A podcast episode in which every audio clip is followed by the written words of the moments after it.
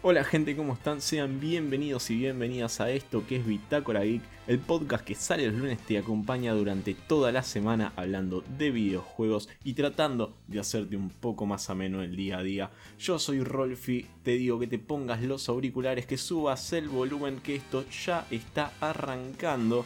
Pero yo antes la voy a presentar a ella, la señorita Agustina Med. Hola a todos, bienvenidos. Hola Rolfi, ¿cómo estás? ¿Cómo estás, Augusto? ¿Bien? Bien, una semana bastante movidita en el mundo del gaming y no tenemos a Rodri esta vez para meter púa. Eh, no lo tenemos a Rodri, pero bueno, tiene, tiene, tiene laburo, viene con E3, Summer Game Fest y, y, está cubriendo un montón de cositas ahí, así que muy bien por ahí que, que, que tiene esa oportunidad. Eh, lamentablemente nosotros grabamos a la mitad de lo que es eh, esta fiesta del gaming, ¿no? Claro, o sea, por ahora tenemos una mirada del 50%, diría un poco menos incluso, eh, bastante desilusionante. Por lo que estuvimos hablando en la previa. Sí, pues, el, el, día de hoy sí, claro. Nosotros grabamos el viernes. el viernes estuvo lo que es la Summer Game Fest, la segunda fecha, y la verdad que estuvo más decepcionante que otra cosa. Por otro lado estuvo el stream de, de IGN que tuvo, tuvo, algunas cositas en exclusiva que, que, estuvieron bastante bien. Fue la mayoría trailers y, y gameplays. Y tuvimos lo que es eh, el de Ring, ¿puede ser? Sí, así es. Estoy recordando bien, sí, bien. Mucha gente hypeada por eso. ¿A vos cómo te toca? ¿Lo, lo jugaste? Eh, sí, es un juego que conozco. No voy a decir, ay, de primera mano lo estaba esperando, droga para mí. No. Pero pero sí es un juego del que, del que creo que la mayoría del público tenía mucha expectativa. Que el tráiler no nos deja con menos hype del que ya veníamos. Pero más que eso, no, ¿y a vos, Rolfi? Es un género que, que, a mí me toca muy por el costado. Pasa que es un juego muy de PC. A ver, realmente no sé si todos, toda la saga fue de, de PC, conozco. Pero, pero generalmente es un juego que, que, se comenta entre, entre la gente de PC. Y a mí por, durante mucho tiempo no, no, tuve esa oportunidad, así que me toca muy por el costado. Jugué algunas cositas como, como Oblivion y similares.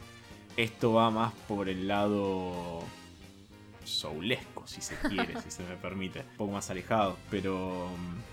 Pero la verdad que me toca muy por el costado, pero nada, me pongo muy contento por, por la gente que lo disfruta. Y bueno, igual ahora te sumaste al Team PC de a poquito. Sí. Así que spoiler para la gente, quizás lo podemos convencer a Rolfi, dejen en los comentarios, todos los comentarios que quieran para convencer. ¿De, de que le dé una prueba? Sí, sí, yo no, no tengo problema. Ahora, recomienden todos los juegos de PC que les gusten, porque yo soy re fan de los juegos de PC. Estuve jugando un montón en PC, por suerte tuve algunos, algunos conocidos, algunos amigos que me compartieron lo que es la sus cuentas de Steam, de Epic, así que me estoy poniendo al día, estoy jugando un montón. En el poquito tiempo que tengo libre le meto un montón a, a, a, mucho. Me encanta. Y estoy tratando de, de ahí de meterme. Pues sobre todo aquellos juegos que se me escaparon. No es que no jugué nunca nada de PC. Jugué juegos de PC, jugué Half-Life, muchos. Pero hay algunos que por uno u otro motivo se me escaparon, así que me estoy poniendo al día con eso. Muy bien, recuperando el tiempo perdido. sí, sí, totalmente. Contame a vos qué, qué estuviste jugando esta semana. Bueno, eh, esta semana a la expectativa del Dying Light 2, que nos tiene, creo que a los fans de la saga como muy, muy hypeados y muy, muy a la expectativa de qué nos van a mostrar, de qué se viene lo nuevo, los comentarios, los chismes están por todos lados. Y aprovechando eso, casualmente estuve jugando mucho Dying Light. Era un juego que no tocaba hace bastante tiempo. Eh, yo jugaba mucho con mis compañeros del trabajo anterior, cosa que juego demasiado con mis compañeros de trabajo, ¿no? Es como. Tiene un rubro que les gusta mucho jugar, me parece. Mientras que no juegues en horario de trabajo. No. Yo jamás hice eso. No hay sarcasmo, yo jamás, pero conozco mucha gente. Sonó con sarcasmo. No, no, no, nunca lo hice en horario de trabajo, pero sí hay cada dos por tres alguna publicación en el, chat general de mi trabajo actual que dice, chicos, alguien conoce a este usuario, le bloqueamos la compu porque se bajó el counter. Es muy gracioso. ¿Por qué te bajarías a la notebook del trabajo que pobrecita apenas da basto con, lo ¿Por qué no? Tiene? Te bajas el counter, ¿no? La, la, vas a prender fuego. Nah, el counter corre en un. En el microondas. En el microondas. Pero bueno, no importa. La cuestión es que no hay necesidad, chicos. ¿Jugás Daylight en multiplayer? Sí, eh, jugamos co-op con, con los chicos. Y al principio me acuerdo que era re manca y lo odié con todo mi corazón el juego porque el parkour se ve que no es mi fuerte en PC, pero con el correr de, las partidas y del avance de la historia la realidad es que se hizo muy ameno, me parece un juego que es muy atrapante, un juego que para jugar con amigos es muy gracioso. No sé por qué me da tanta risa, creo que el mundo zombie me da demasiada risa. es un gran juego.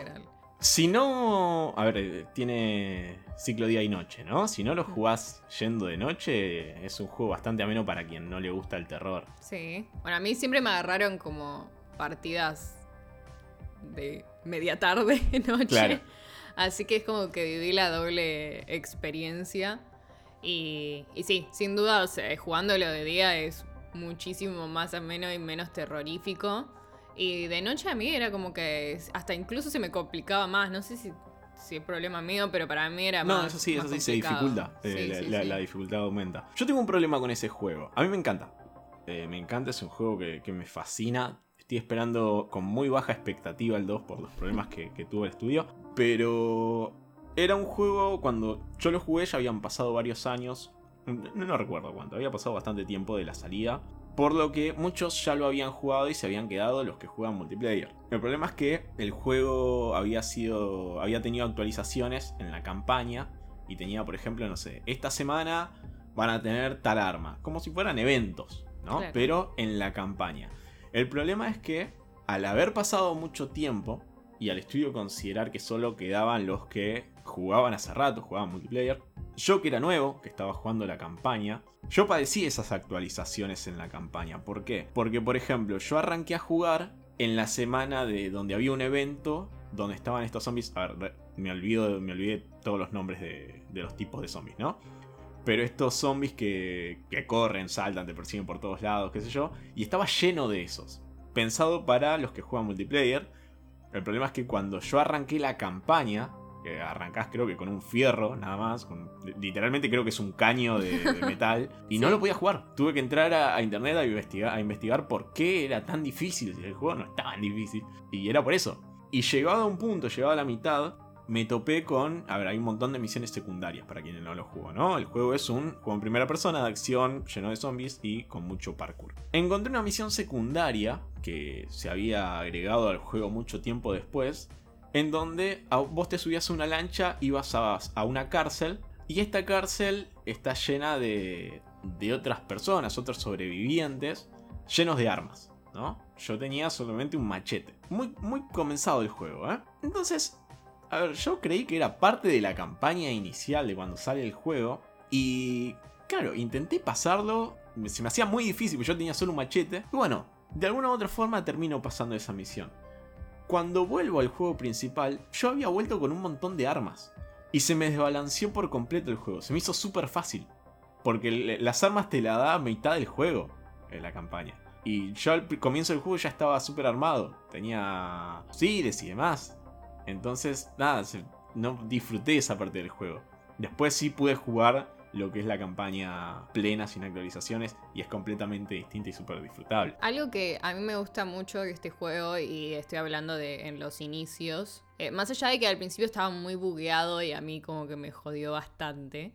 Eh, después con las actualizaciones se fue mejorando. Pero lo que me gusta es mucho que tiene eh, la posibilidad de como un tutorial o, poder jugar solo digamos, durante bastante tiempo. Cuestión de que vos puedas también afianzarte con el tema de, cómo se mueve el personaje, de cómo son los movimientos, las mecánicas. Ahí está, no me salía la palabra. Bien de cómo son las mecánicas y eso fue de gran ayuda para mí, por lo menos que no estaba del todo en su momento con este género no estaba como en mi zona de confort y sin embargo la verdad es que fue muy útil para después poder jugar en cooperativo de mejor forma sin que sin ir última ahí corriendo eh, y que me maten. Así que en ese sentido, muy bien, punto para Dying Sí, no, no, es un juegazo, es un juegazo. Espero que el 2 salga, salga pronto y salga decente. Acorde, exactamente, acorde a las, a las, expectativas. Yo por mi parte estuve jugando lo que es la, la nueva temporada de Fortnite. ¿La estuviste jugando en PC? no, la estuve jugando... Ah, hay un tema, porque yo en, muy humildemente juego bien en Xbox. Con joystick juego bien. Ah. El tema es que cuando probé en PC, fue volver a empezar. Fue todo un tema, ¿no? No le pegaba al piso. Olvídate, tiraba un tiro al piso y le erraba. Y, y eso que es, es un. Usualmente es un tipo de juegos, un género que en PC es mucho más sencillo o preciso para mí que en consola y creo que para la mayoría. No sé, hay, hay muchos eh, profesionales del eSport que eligen jugar en joystick. Así que no sé. Pero. Pero bueno, esta. esta este capítulo. Esta nueva temporada. Presenta el mapa con ciertas modificaciones. Como suele pasar siempre. Pero invadido por extraterrestres. Entonces, todo el mapa está dividido en dos bandos el bando de la resistencia y el bando de los extraterrestres. Se agregaron vehículos, que son estas naves espaciales, los platillos voladores, donde te puedes subir, eh, puedes abducir eh, objetos y, enemigos, puedes disparar. A mí me re gustó. Escuché muchas críticas, para mí son críticas que suele pasar siempre cuando se actualiza un juego de estos. Y es la falta de costumbre a cierto elemento nuevo. Después se termina volviendo habitual. Hay nuevas armas, por ejemplo, hay, hay tipo lanzagranadas que sirven de detectores. ¿no? Lo que hace es eh, tirar un pulso y este pulso te marca a los enemigos. Está super cope, está un poquito roto. Está un poquito roto. Vo- Volvieron armas que habían estado antes, volvió el sniper, volvió la, las famas, eh, la cama elástica.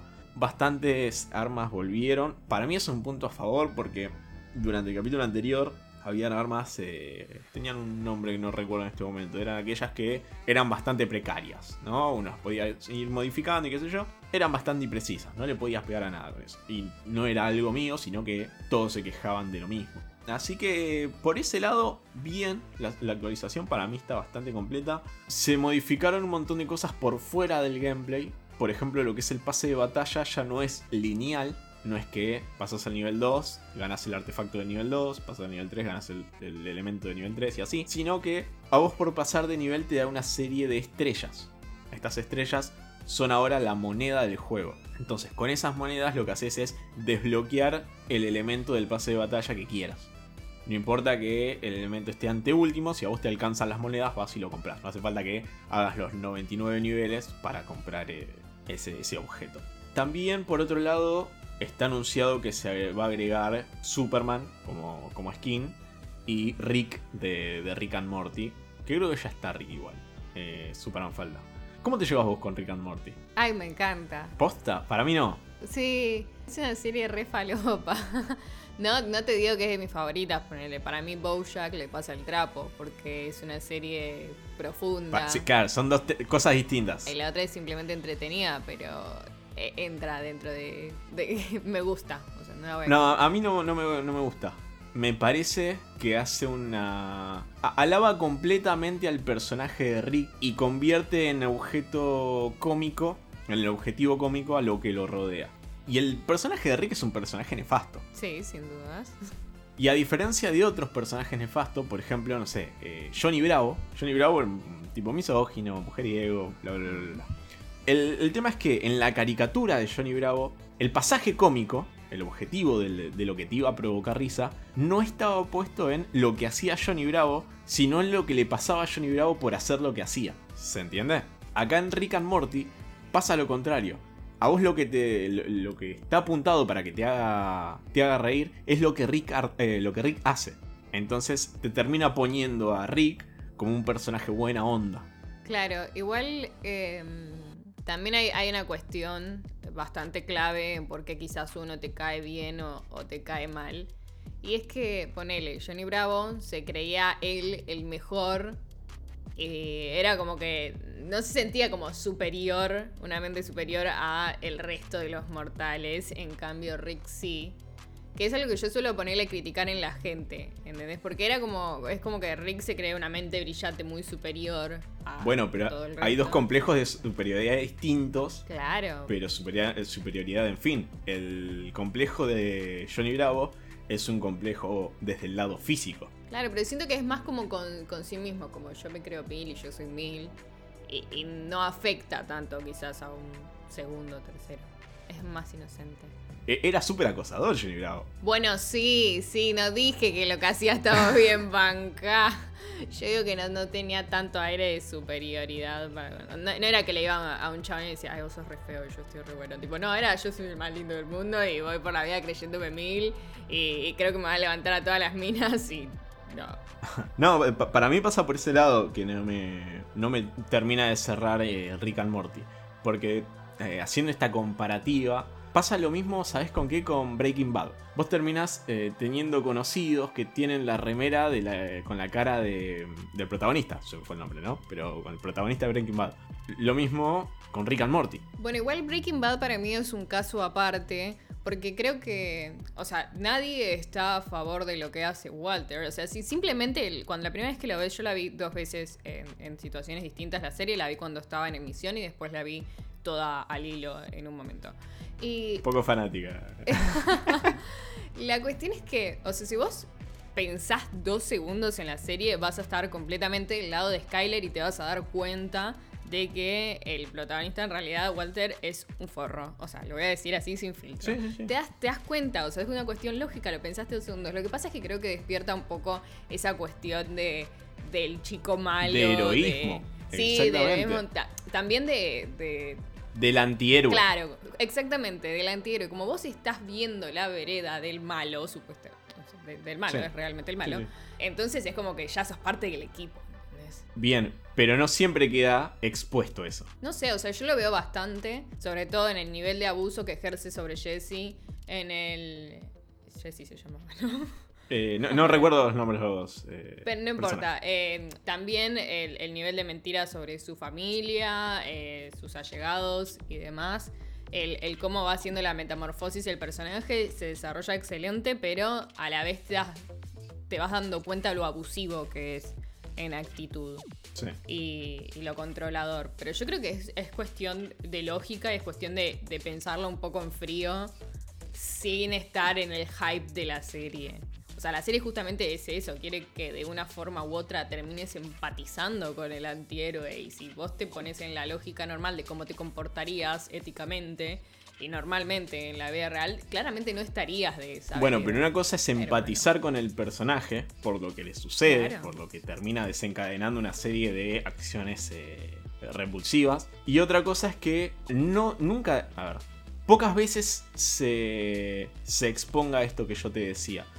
De hecho, el personaje de Walter White, ¿eh? ¿no? Termina quedando muchas veces en esa disyuntiva del bien y del mal por cosas que te va presentando la serie.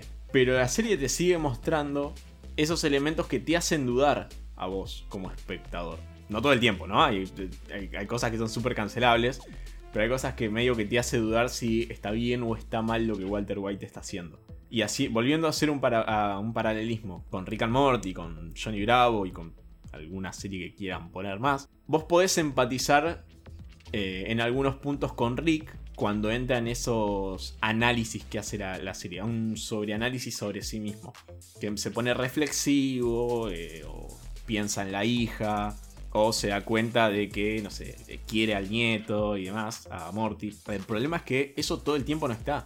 Y cuando no está, a vos la serie te hace reír por lo que él está haciendo. ¿Se entiende? Entonces, nada, por ahí viene este, este disgusto que a mí me, me provoca. Ahora sí, pa- pasemos a, a otra cosa. Hay un problema, Rodri no está. Ajá. Y nosotros tenemos que tirar el número de la semana. Ay, qué tremendo. Hoy es el 21. Hay un tema. Hoy es 21. No tengo ni idea que es el 21, pero A ver, yo me voy a fijar. Vos, vos decime qué pensaste para el 21. yo te tiro uno random. Para mí, yo pondría las espadas del caos de, de God of War. El 21 es la mujer. Ok, el 21 es la mujer.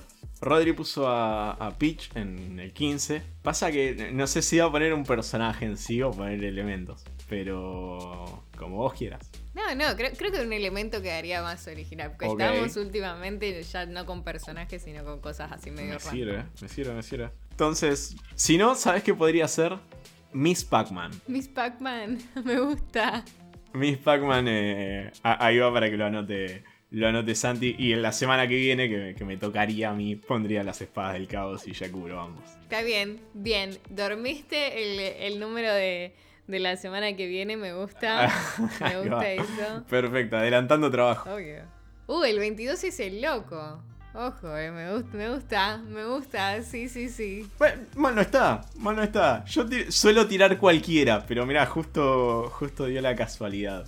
Yo le voy diciendo a la gente que si quiere opinar de lo que nosotros hacemos, de lo que escucha dentro de este podcast, puede ir a YouTube, a la caja de comentarios, a comentarnos y nosotros lo leemos. Si no, si pueden, si quieren y si pueden eh, ayudarnos de forma económica, que es básicamente con lo que se financia Bitácora Geek, pueden ayudarnos con la compra de un cafecito como lo hizo I Am Santi, que nos tiene un par de cafecitos, un par de cafecitos, perdón, y nos dice, los quiero mucho y siempre los escucho. Me hacen reír, pensar y disfrutar los viajes en colectivo que odio.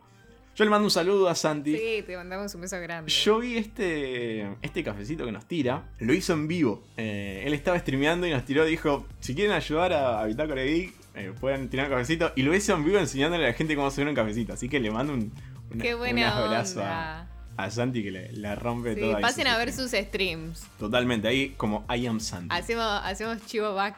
Sí, sí, total, totalmente. La verdad que, que es un- una ayuda enorme, no solo el cafecito, sino la, la difusión de podcast y el cómo hacer un. cómo donarnos un cafecito.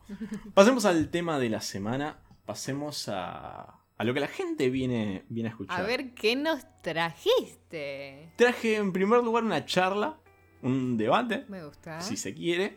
Y después vengo a, a comentar un par de cositas de historia, si se quiere. Me agrada. Me gustan tus clases de historia. No, no, lejos, lejos estoy de poder dar una clase. Hoy vamos a hablar un poco de piratería. Hoy vamos a hablar de aquello que viene aquejando a la industria desde antaño, desde tiempos inmemoriales, y que hace parecer, o que te da la ilusión, de que nadie sale afectado de esto. A ver, yo no puedo decir, no, no podría ser hipócrita y decir yo nunca pirateé. Vengo a hablar de piratería y nunca pirateé. No es así. A ver, aquellos que atravesaron la generación de PlayStation 1, PlayStation 2, han sido partícipes de esto que es la piratería. Vos atravesaste una de estas generaciones, ¿es verdad? ¿Es así? Sí, sí, sí, sí. Eh, yo mismo desde tiempos inmemorables, como bien dijiste, o sea, el MAME 32, creo que na- era lo más ilegal que había en el mundo. PlayStation 1, bien he dicho en alguna ocasión, nunca vi un juego original de Play 1, honestamente.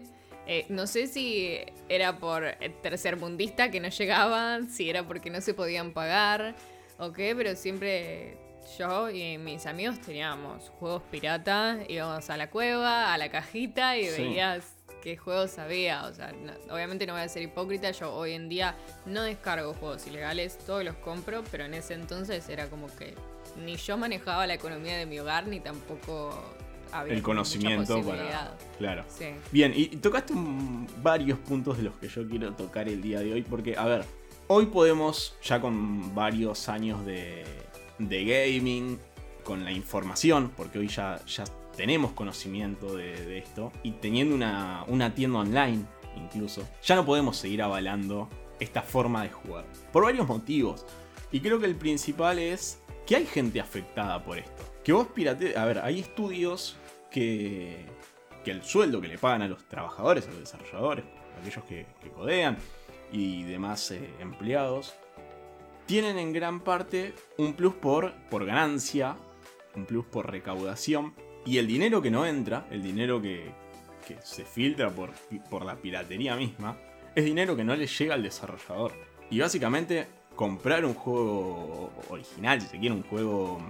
Sí, el juego en la tienda eh, adecuada, es apoyar la industria a la que nosotros, eh, de la que nosotros somos eh, admiradores. Sea de- del, del estudio que sea.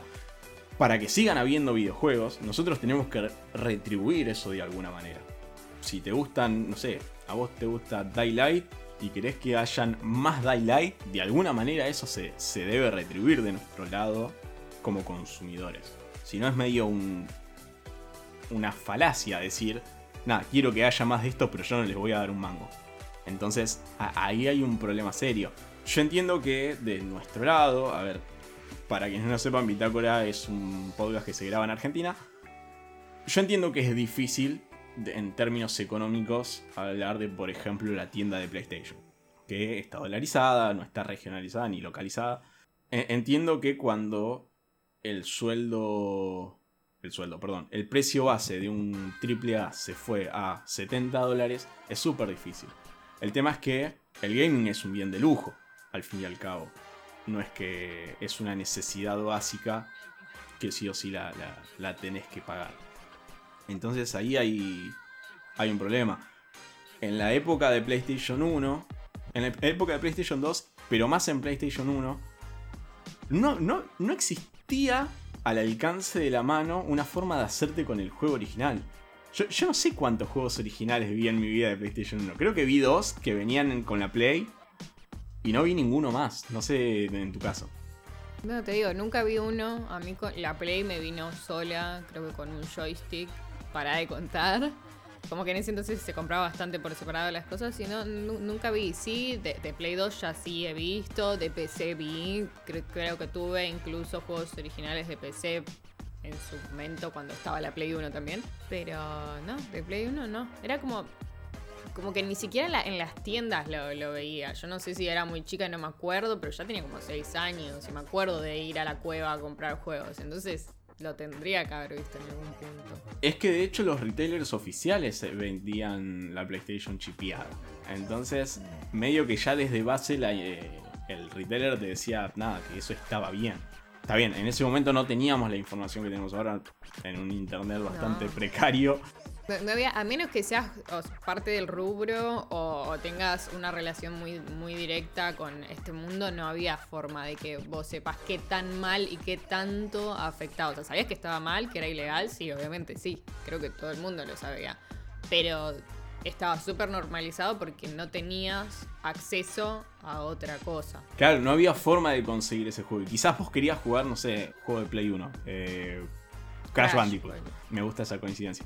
Eh, eh, quizás vos querías jugar el segundo juego de Crash y quizás no estaba original en la tienda, en la única tienda que lo, vendía original.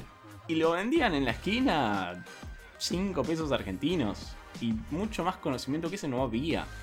Porque eh, la industria de la información, el periodismo de videojuegos, en ese momento se limitaba a lo que eran las revistas. No tenías un blog, una, una página de internet donde entrar y, e informarte, no tenías un programa en televisión, en radio, era algo súper minimizado y, y, con mucho prejuicio. Entonces no se le daba el lugar que, que tiene hoy. Entonces, por ese lado había mucha desinformación. Sí, sin dudas, eh, como bien mencionaste antes, el tema de las tiendas online, eso abrió muchísimo las puertas a que empecemos a comprar juegos originales y que todo el mundo tenga acceso a que si quiere y si apoya la movida y si es consciente de lo que es descargar juegos ilegales y va por vías legales, pueda hacerlo no importa si llegan o no los juegos físicos originales a su región o no. Sí, sí, totalmente. Yo entiendo que quizás puede notarse más en juegos independientes, ¿no? Pero, pero sea un estudio independiente o sea un estudio grande, siempre hay alguien afectado. Eh, está bien, a Juan Carlos eh, Ubisoft no le va a interesar. Pero, pero sí, le va a sí le va a importar, sí le va a, eh, afectar, perdón, cuando un juego es pirateado masivamente a el desarrollador, ese que espera el plus para, para poder comer, básicamente. Y que probablemente fue crancheado, lo peor. Mis colegas. sí. Eh, eh, eh, es un tema, es un tema. Pero, pero nada, a ver, lo bueno es que hoy tenemos las tiendas digitales, las tiendas físicas. Y, y además la conciencia, ¿no? Eh, tener la información, ya no, no, puedes mirar para otro lado, no te puedes hacer el boludo y decir no sabía. A ver, tampoco me, quiero poner como banderado, pero es la verdad, hay gente que, sale afectada de esto y no es para, para embanderarse en esto, eh, en esto que es la, piratería. Y nada, para cerrar con, con este tema, la única diferencia que hay con vos apropiarte de algo que no es tuyo, algo físico, algo que, no sé, un almacén, de un amigo, de lo que sea, de apropiarte de algo que no es tuyo, es que vos al afectado lo, lo ves en ese caso, lo tenés presente, está ahí nomás. Y que vos pirateando un juego haya, estés afectando a alguien que vive en Francia, ponele un empleado de Ubisoft, que vos no lo veas, que vos no lo percibas, que no esté al alcance de tu entendimiento de quién es a quien estás afectando, no hace que esa persona no exista. Y nada, por ese lado. Pero me sirve como introducción todo esto. Está, está bueno que, que lo hayamos hablado igual. Porque hoy es el aniversario de, de Mirror's Edge. No sé si lo jugaste. De lo que es eh, Catalyst. Es este juego. bueno, arrancamos hablando de parkour, mirá, y no estuvo planeado. Mira qué casualidad. Yo no, no, no lo. No lo jugué. Es un juego en primera persona, eh, muy basado en parkour, con un gran diseño de nivel, eh, utilizando los colores como, como guías implícitas, implícitas que suelen hacer lo- los diseñadores de niveles. Pero no vengo a hablar del juego en sí, sino que este me sirve como, como, como disparador. Porque era uno de aquellos juegos que tenían métodos eh, antipiratería dentro del gameplay. Como dije al principio, dentro de ese preámbulo, la industria viene batallando con esto hace un montón. Y es un poco... No, y es, es básicamente por lo que Nintendo nunca terminó de adoptar el CD como pieza fundamental para sus juegos. Y es que en los cartuchos que utilizaba la Famicom, que utilizaba la NES, tenía integrado un circuito que brindaba protecciones eh, para la piratería. Después las metodologías fueron cambiando. Hay un, un elemento, una pieza como si fuera un bloque de... No me sale el, el nombre de la marca de juguetes. Menos mal que no me lo acuerdo, pero el bloque para construir. ¿Los Rusty? Sí, creo ¿Mis que... ladrillos? Exactamente. Bien, el cual es era un marco, Y esto se estaba, este estaba atravesado por piezas transparentes. Lo que sucedía es que esto eh, funcionaba con la Commodore y con la Spectrum. Algunos juegos te ponían una serie de símbolos en pantalla que no se entendían, eran cubos y rectángulos blancos. Y lo que hacía era que cuando vos mirabas a través de ese, de ese marquito lleno de piezas transparentes, a vos te devolvía un código. Entonces ese código lo introducías cuando el juego lo requería y esto hacía que vos puedas jugarlo. El problema es que estos, estos elementos, estos eh, dongles, no, no eh, entendían que habían distintas televisiones, distintas pantallas, distintos tamaños. Entonces quizás vos comprabas el juego y terminabas eh, no pudiéndolo jugar. Después tenemos aquellos estudios que utilizaban lo que es la caja del paquete o algunos elementos que venían con la caja del juego como elemento antipiratería. Es decir, si vos no, tenía, no lo habías comprado original, no te hacías con la caja original del juego, con el elemento que venía con la caja, no podías jugar al videojuego porque iba a tener un código que te pedía, que te pedía para hacerlo.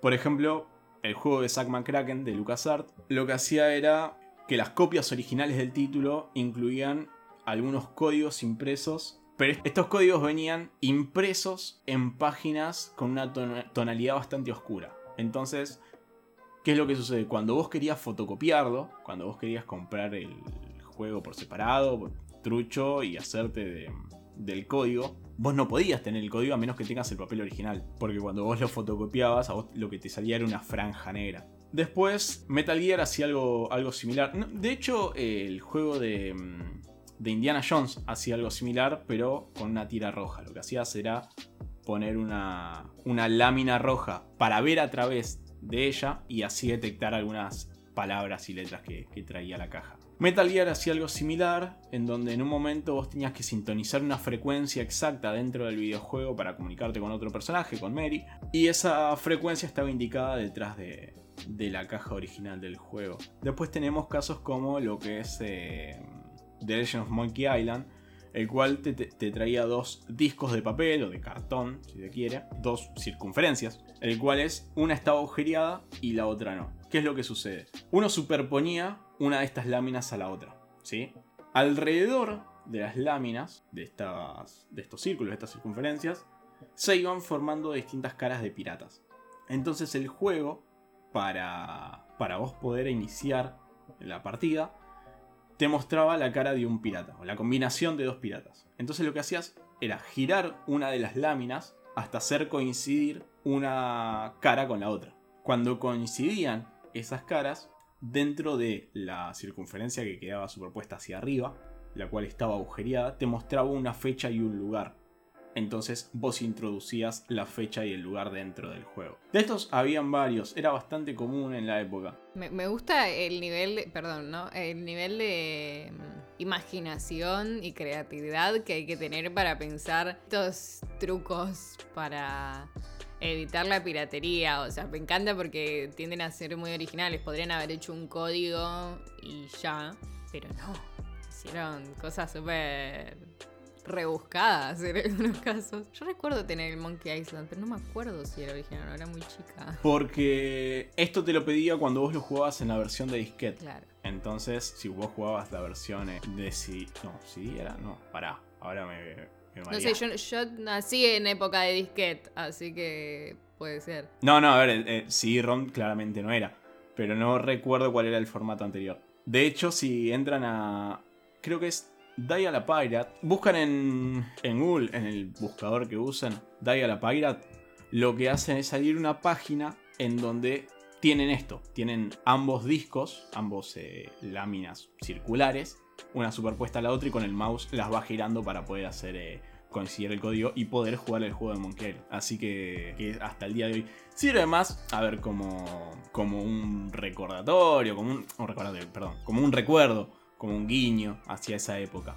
Pero creo que ya no es necesario tener, hacer eso para, para poder jugarlo. Después, otra de las formas de protección contra la piratería fue lo que es CQ-ROM, que fue una protección desarrollada por Sony. El problema con esto es que aquellos estudios que, que, implementaban este tipo de metodología de seguridad con sus juegos habían tenido problemas legales mucho después, porque lo que hacía, lo que hacía esta metodología era que, primero, a ver, brindarte protección por un lado, el tema es que muchos sistemas lo detectaban como un malware y lo que terminaba, terminaba derivando en un formateo de PC. Entonces, nada, es un bajón. Con la llegada de Windows 10, después lo que, lo que pasó es que esto dejó de tener soporte porque el sistema te lo detectaba como malware y no lo podías utilizar. Entonces, si vos tenías un juego en el cual tenía este sistema de protección, ya no lo ibas a poder jugar más. Entonces, varios como EA o Ubisoft resultaron perjudicados por esto por las demandas que recibían. Vos imaginate que compras un juego y te ves obligado a formatear la PC. Entonces, nada, puedes perder un montón de cosas y un tema a otro lleva la demanda contra, contra los estudios. Ahora bien, estas son algunas de, lo, de los métodos en contra de la, piratería que utilizaron los estudios. Hay otros sistemas eh, in-game, como dije anteriormente, y el primero de ellos, o el primero voy a mencionar, mejor dicho, es el que utiliza Mirror's Edge 2, en donde en el tercer capítulo, cuando Faye tiene que saltar de un edificio al otro, este juego fundamental lo que es la inercia, el potenciarte para dar un salto.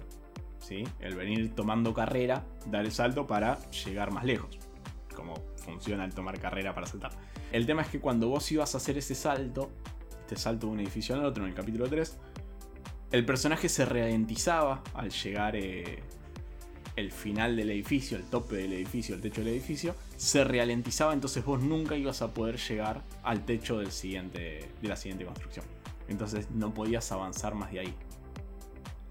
Algo similar sucedía con lo que es eh, Batman, Batman Arkham Asylum, el cual cuando vos necesitabas planear, eh, la capa no se abría. Entonces terminabas cayendo a lo que es el veneno del eh, Batman Arkham Asylum y, morías. Todo eso por tener el, el juego trucho. Después, nosotros acá hemos hablado de Crisis. En Crisis eh, Warhead del 2008 se implementó lo que después se conoció como eh, Chicken Ballets.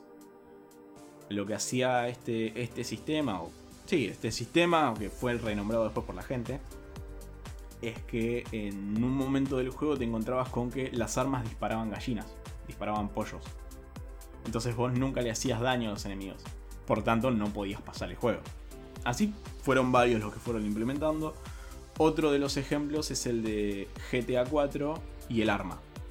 Ambos tenían, se parecen porque se utiliza lo que es eh, el modo ebrio, el modo borracho. Cuando vos jugás GTA 4 lo que hace la cámara es balancearse de un lado a otro como si estuvieras borracho.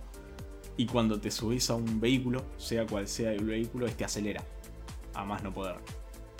Entonces vos no podés frenar y se vuelve completamente incontrolable. Hay varios, eh, varios youtubers que intentaron eh, pasarlo, tratan de, de pasarlo con este modo. Se hace bastante dificultoso, es entretenido si se quiere. Después, el arma utilizaba un sistema similar, si se quiere. Lo que hacía es que llegaba a un punto del juego, vos empezabas a ver borroso y eh, los tiros que, que provocabas vos, los disparos que hacías vos, empezaban a tener menos daño Caso contrario, el disparo de los enemigos eh, se volvían más fuertes. Entonces también se te dificulta.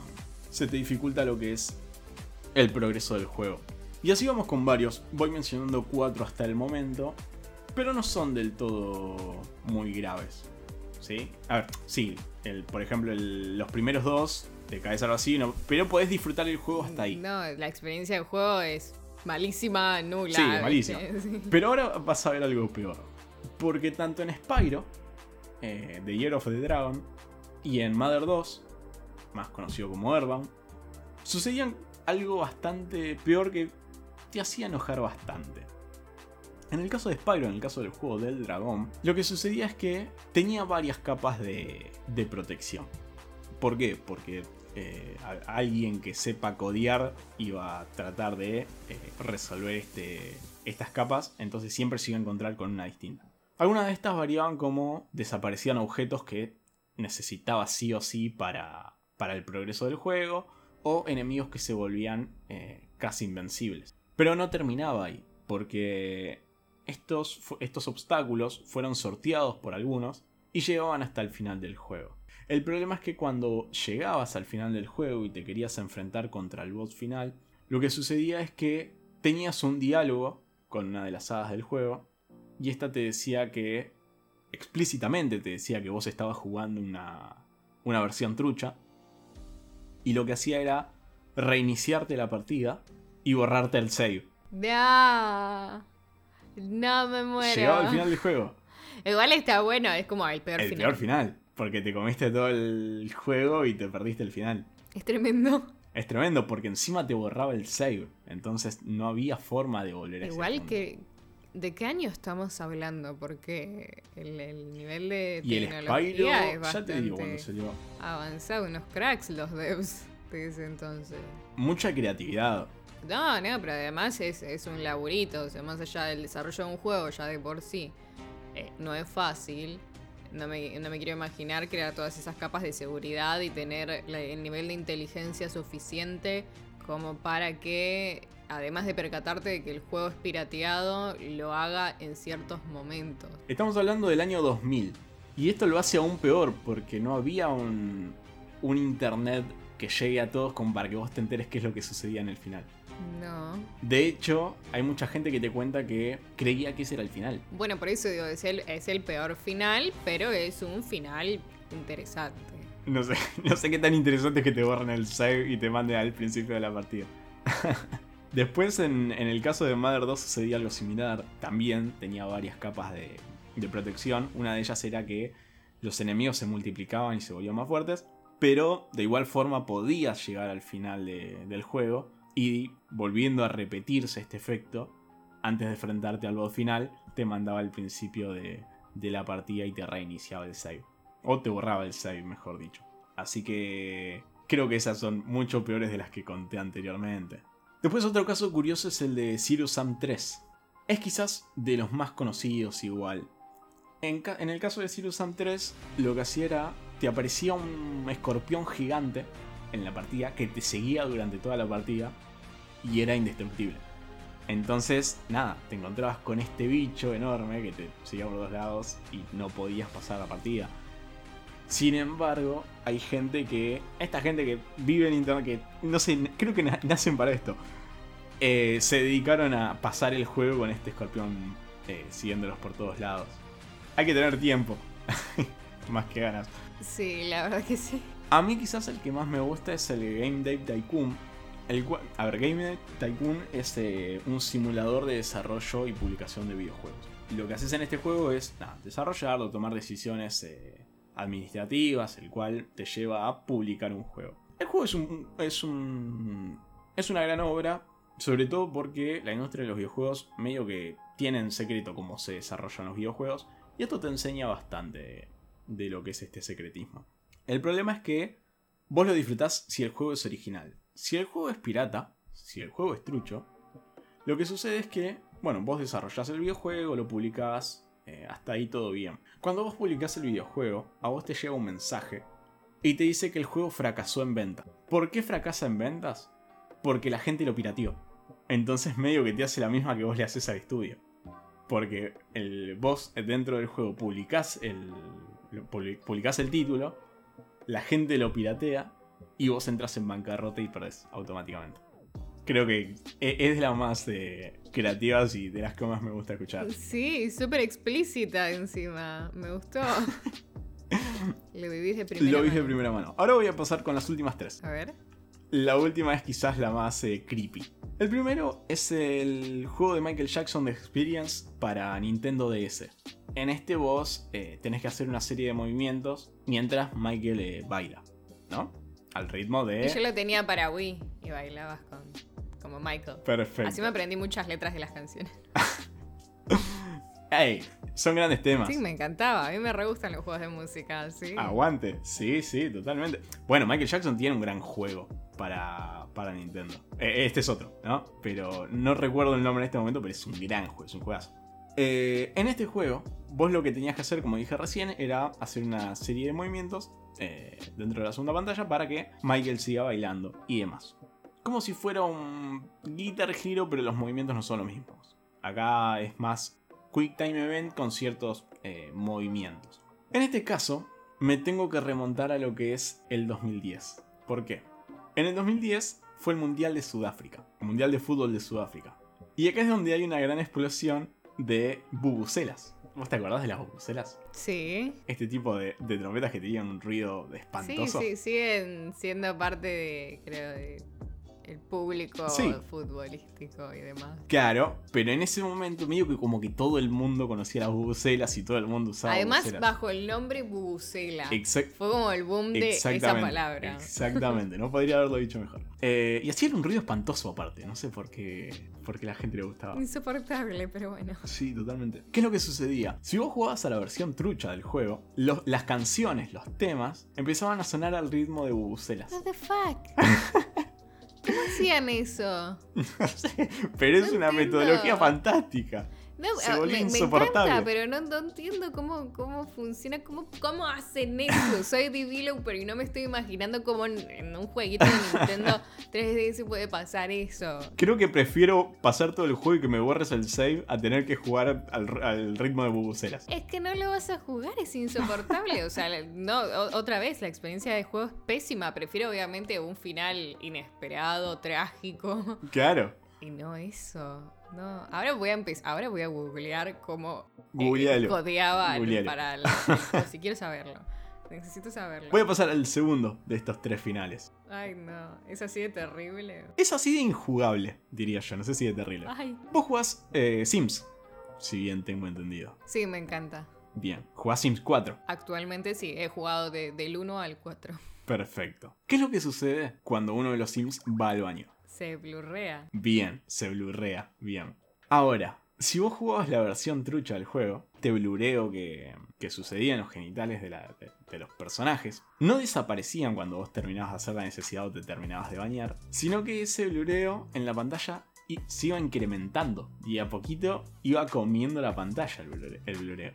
Hasta el punto de que toda la pantalla terminaba pixeleada. Igual ahí, ahí voy a discrepar un poco porque yo, yo lo tenía trucho. Me acuerdo que mi prima tenía el CD y, yo lo instalé en mi computadora. Va, no me acuerdo si era ahora no me acuerdo si era el original trucho, pero trucho alguno tuve, o por lo menos alguna expansión tuve trucha. Y no me sucedía eso, pero ahí de nuevo mi mente no se imagina de qué forma, o sea, era quizás si copiabas el disco completo en otro. ¿Sabes lo que pasa? Es que las formas de piratear también iban resolviendo este tipo de, códigos. Por ejemplo, como dije anteriormente en el de Spyro, muchos podían eliminar esto que era eh, que se desaparecían elementos, que los enemigos se hacían invencibles y demás, hasta que vos llegabas al punto final. Lo mismo sucedía con, con el Sims. Esto pasaba hasta que en algún punto lo lograron piratear de la forma más jugable, por decirlo de alguna manera. Nadie podrá con los hackers.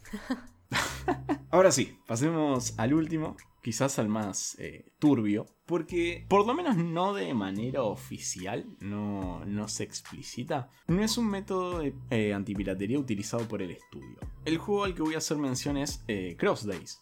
Cross Days es una visual novel de tono erótico muy famosa en Japón, muy famosa. Y que de acá terminan haciendo anime, no, anime no, perdón, eh, manga, eh, libros, como todo lo que se hace famoso de este estilo, ¿no? De este estilo de diseño. ¿Cuál es el problema con este? Como dije recién, no existía método antipiratería oficial como tal. Pero en un momento se subieron copias piratas del juego a internet y si uno la jugaba, cuando uno entraba para jugar eh, este título, a vos te hacía llenar un, un formulario. Este formulario te pedía información personal, pero no te pedía tu número de tarjeta de crédito, ponele, o tu domicilio. El juego era un juego erótico y a vos lo que te pedían eran datos eróticos, datos personales, datos íntimos. El problema es que esto no se lo quedaban los, eh, los desarrolladores, no, eh, los quienes codiaron esta versión, sino que se publicaban en un blog. Y para vos darte, dar de baja esa publicación del blog con tu información personal que habías puesto, tenías que confesar que habías jugado la versión pirata. En ningún lado dice que esto es oficial, para mí se cae de maduro que esto lo dice el estudio. Sin embargo, fueron afectadas más de 5.000 personas. Claro, porque esto lo habrán hecho como, digamos, eh, afectó a un montón de gente, nadie sabía nada y de pronto, no sé, meses o un año después sale toda esta información en el blog. Presupongo que habrá sido así. Pues si es inmediato, obviamente no afectaría a tanta no, gente. Pero es una forma muy original, ¿eh? Igual también hay que pensar si pusieron el nombre real. Obviamente, no deja de ser información personal. Por más que vos pongas otro nombre de información que no es eh, verídica, no deja de ser algo íntimo. Claramente. Sin embargo, se escudaron con que esto estaba puesto en, los, en el acuerdo legal que uno acepta al jugar el juego. Es terrible. Tremendo. Es terrible, pero es otro método anti, antipiratería. Hay un montón, hay un montón más. Este estaría siendo mi favorito, eh. sí, me parece que es el que más te la dio por la espalda, eh para mí el de, el de las bubucelas es tremendo. El de las bubucelas ya es otro nivel. El de las bubucelas es tremendo. Ya está. Directamente nadie te lo va a usar trucho porque no se lo van a bancar. No, olvídate. Publica mis datos si querés. Publica mis datos de tarjeta de crédito, pero no me des bubucelas. Eh, eh, como dije recién, las metodologías de antipiratería, los métodos de, de protección, hay muchos, sobran, hay más de estos, pero si quieren, si lo dejan en los comentarios y desean escuchar más de esto que vine a contar, puedo venir a contarlo otro día y seguir con, con esta historia de protecciones contra la piratería.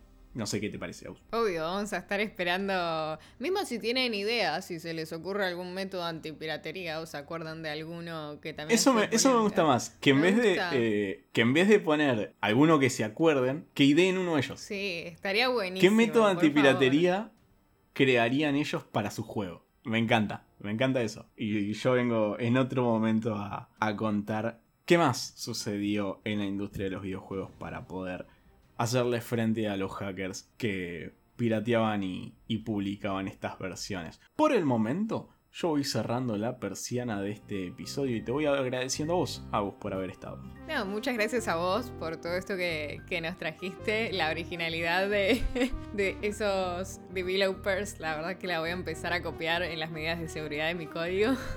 Y muchas gracias a todos los que nos escucharon. No se olviden de comentar, queremos leerlos, queremos saber qué les pareció. Aceptamos todo tipo de feedback. Saben que, bueno, que es todo bienvenido acá es todo bienvenido, bien lo decís. Yo a la gente le voy recordando que si nos quieren ayudar con la compra de un cafecito lo pueden hacer con el link de la descripción. Nos pueden seguir en las redes sociales, en Twitter, en Instagram como arroba Bitácora Geek. Yo me voy despidiendo, mi nombre es Gabriel Santillán, esto fue Bitácora Geek. Adiós.